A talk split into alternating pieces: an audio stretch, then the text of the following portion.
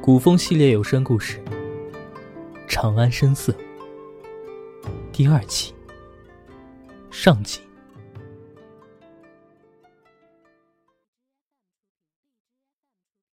师傅离世那天，长安乱了，叛军在后山放了把火，大火连烧了三天三夜，一整座山。都被烧得一干二净，其中包括师傅的剑炉。我和师兄弟们望着剑炉燃起的熊熊烈火，相顾无言，一时又不知所措。索性啊，一人干了一碗酒，然后准备原地解散，各自讨生活去。我和三师弟是最后走的。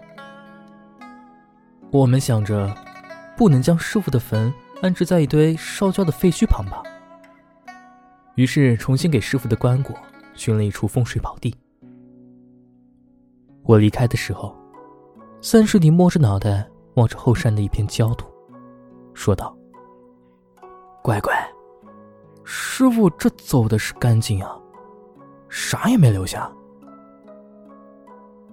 我拍了拍三师弟的肩膀。然后出了山。其实三师弟说错了。师傅啊在最后还留下一样东西，就是我手中的这把剑。这把剑叫望离，相望的望，离别的离。师傅说，这是师娘在新婚那天赠予他的，算是师娘的嫁妆吧。后来师娘走了，师傅呀便再也没有碰过这把剑。他老人家临终前嘱托我们，若是日后谁见到师娘，便把这剑还给他。我的师兄弟们都不愿接这烂摊子。嘿，师娘那母老虎的脾气啊，聪明的人可是万万不敢招惹的。大师兄抹着眼泪对我说。老二，你是我们中间最聪明、最得师娘喜欢的。这把剑日后你便带着吧。若哪天见到师娘了，再替咱们师傅呀了了这最后的心愿。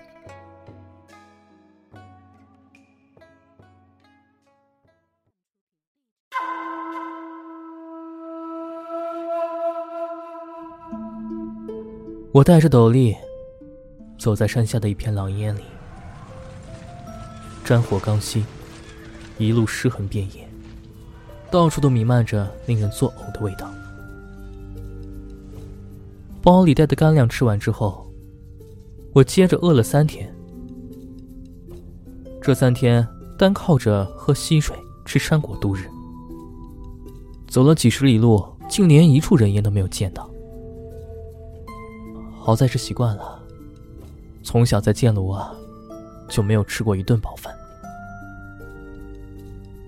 下山的第四天，我终于在关口前找到一处酒家。于是像只饿疯的野狗似的，两眼冒着光，向着店家要了一碗面和一碗酒。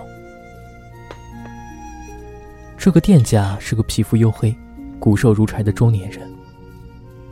带着一个十六七八的小姑娘，虽然这店家模样不甚好看，哎呀，但他这闺女却生得一副好皮囊。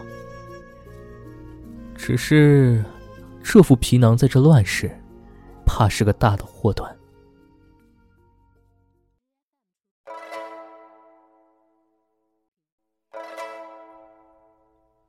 面吃到一半，身后突然响起一队人马的声音。瞧他们的装束，应该是叛军的一队分支。唉，算了，莫管闲事。快吃快吃，吃完赶路。我是万万不想和这些当官当兵的有生死瓜葛。谁知这些叛军也太不要脸了，见人就杀，见财就抢。在一阵嘈杂之后，店家倒在了血泊中，鲜血四溅，有几滴落在了我的面里。接着，身旁便传来他小女儿撕心裂肺的哭声。我一遍又一遍对自己说：“莫管，莫问，莫插手。”我把碗倒扣在了桌子上，随后又丢下三个铜板。我拿起手边的望离剑，长舒了一口气，准备转身离去。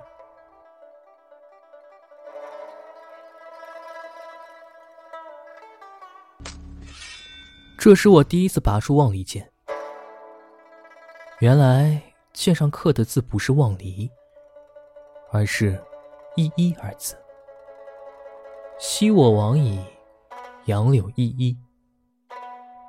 想来望离这名字，定是师娘离开后，师傅才给取的。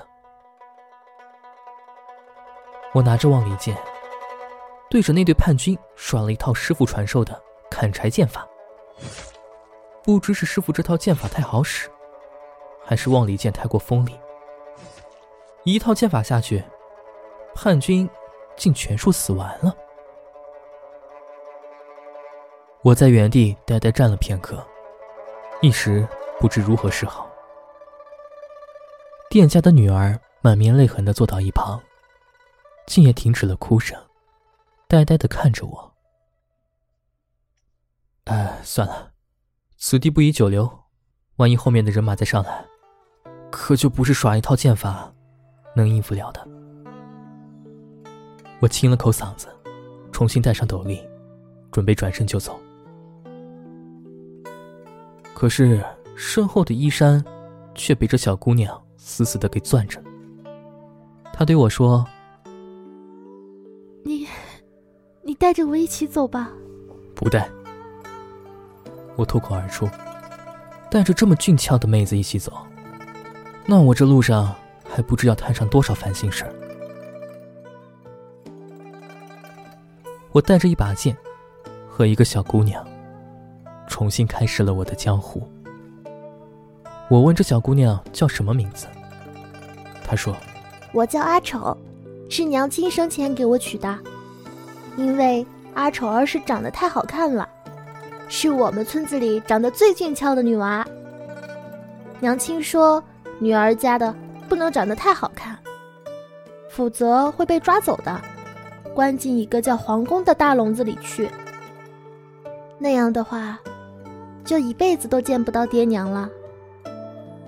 所以娘亲唤我阿丑，希望我今后长得丑些，再丑些。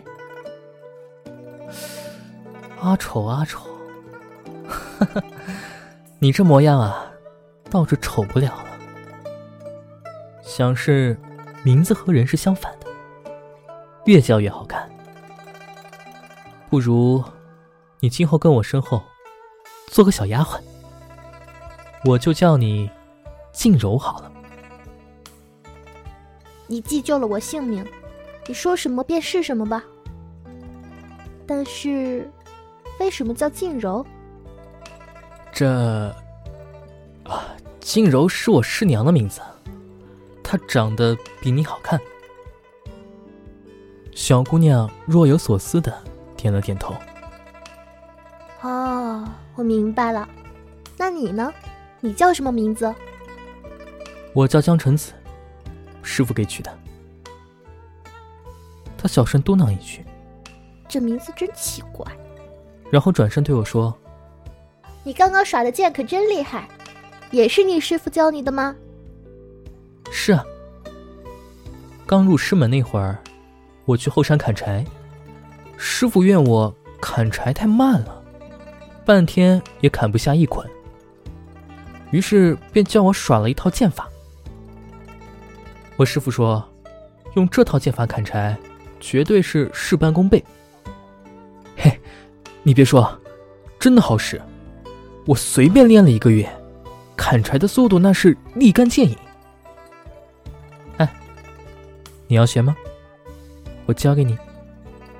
小姑娘连忙摆了摆手：“算了算了，我可抡不动这么重的剑。爹爹曾经教导我，女孩子家不能舞刀弄枪的。说罢，这小姑娘低下了头，小声抽泣起来。唉，她定是想到惨死在叛军刀下的父亲了。我立时慌了手脚，我第一次遇见这种姑娘当着你面哭的情况。我是该上去摸摸头宽慰她，还是该帮她把眼泪给擦了呢？你摸我头做甚？小姑娘扬起脸，含着泪，对我怒嗔道：“都怨你，非得拉着我急着走，害我都没有给我爹爹下葬。我们若不立时就走，你有几条小命可以留在那儿啊？”小姑娘不说话了。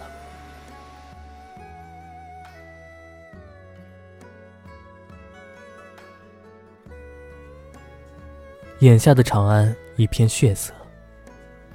将士们的尸首堆积在一起，从长安一路延伸到了洛阳。我叹了口气，难怪师傅生前不让我们下山。山下的世界，各种追名逐利，不是你杀我，就是我杀你。皇帝的位置，大家争来夺去。